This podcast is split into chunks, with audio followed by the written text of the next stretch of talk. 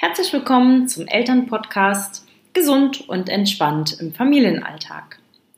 In dieser Episode lernst du, warum und wann Zucker zu einem Gesundheitsproblem wird äh, und welche Anzeichen bei unseren Kindern uns definitiv aufhorchen lassen sollten.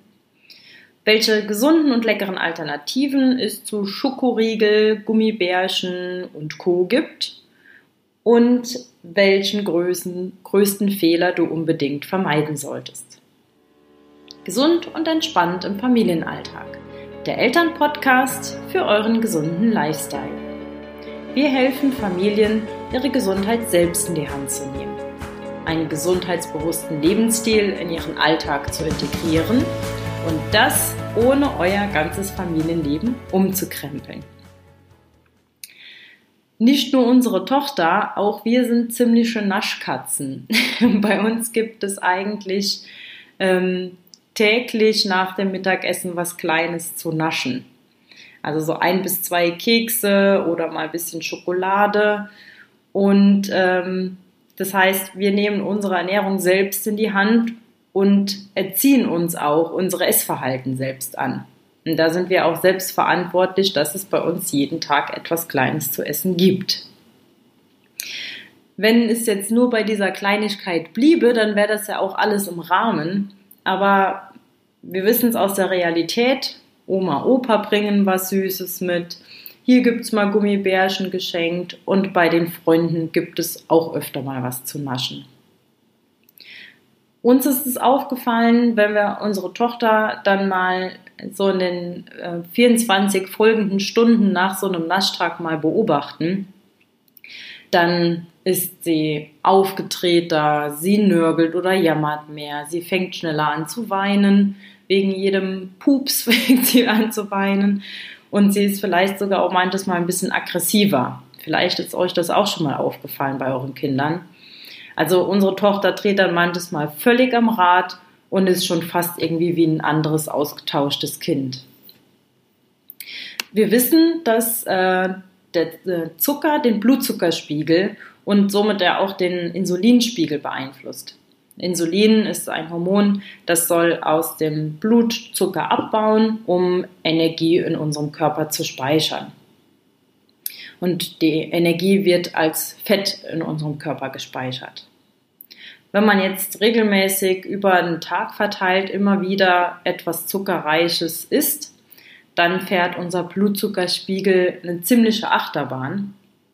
Und äh, unser Stoffwechsel ist nur damit beschäftigt, diesen Zucker aus dem Blut zu nehmen und in Form von Fett zu speichern. Und nach jeder einzelnen Zuckerschwemme, das heißt auch wenn wir was Süßes trinken, also über Limo, Säfte, wenn wir Kekse essen, Schokolade, ähm, dann fallen wir kurze Zeit später in ein ziemliches Heißhungerloch. Weil unser Körper einfach über diese Zuckerschwämme immer ein bisschen mehr Insulin produziert, als er eigentlich braucht und dadurch unser Blutzuckerspiegel wirklich absolut in den Keller fällt und dann Heißhunger entsteht, so gesehen eine kleine Notsituation für unseren Körper. Hast du dich schon mal dabei beobachtet, wenn du so eine Heißhungerattacke hast, wenn dein Blutzuckerspiegel im Keller ist? Wie geht's dir dann? Wie bist du dann drauf? Du bist vielleicht ein bisschen zittrig, auf der Suche nach was zu essen und wahrscheinlich bist du auch nicht besonders gut gelaunt, oder? Genauso ist es dann aber auch bei deinem Kind. Und deshalb dreht es an solchen Tagen auch gerne mal am Rad.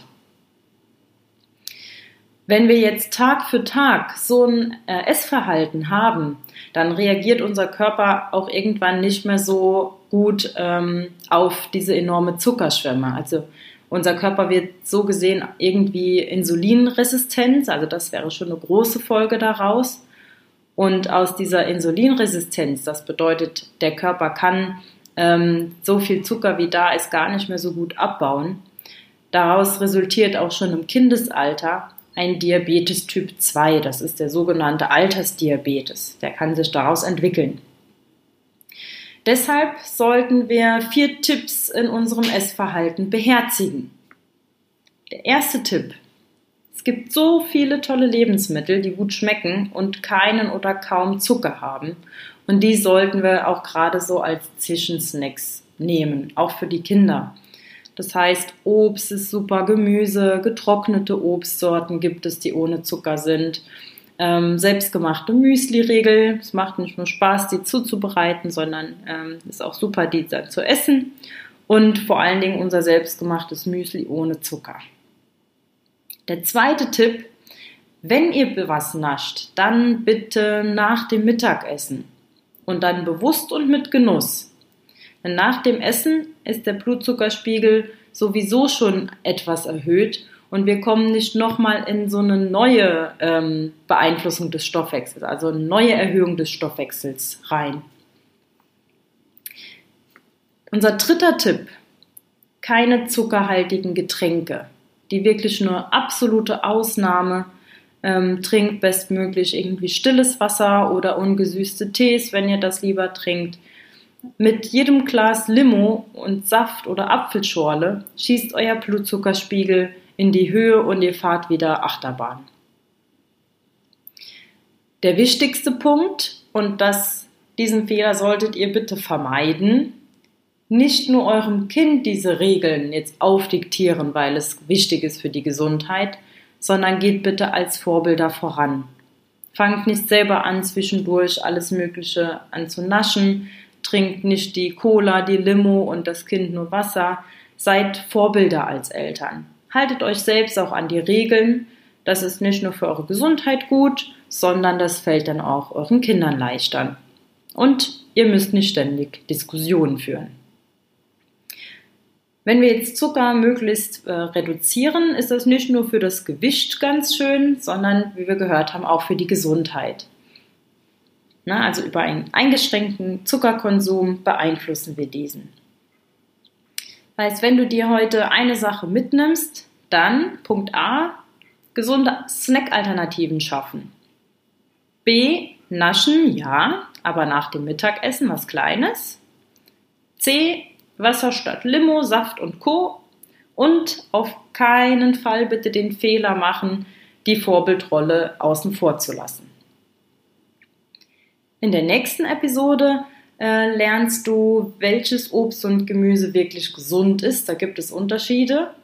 Und vor allen Dingen, wie du dein Kind dazu bekommst, Obst und Gemüse auch zu essen. Wir haben noch ein kleines Geschenk für euch, den Wochenendguide ladet den gerne in, über unseren Link in den Show Notes runter. Dort erfährst du, wie du mit kleinen 16 Wochenendaktivitäten ein sehr entspanntes Familienwochenende genießen kannst und dieses als Kraftquelle und Ruhepol nutzen kannst. Und ihr habt darin auch ganz tolle zuckerfreie Rezepte, die euch genau die Nährstoffe liefern, die ihr wirklich braucht. Danke fürs Zuhören, ladet euch jetzt euren Wochenendguide runter und wir wünschen euch viel Spaß damit.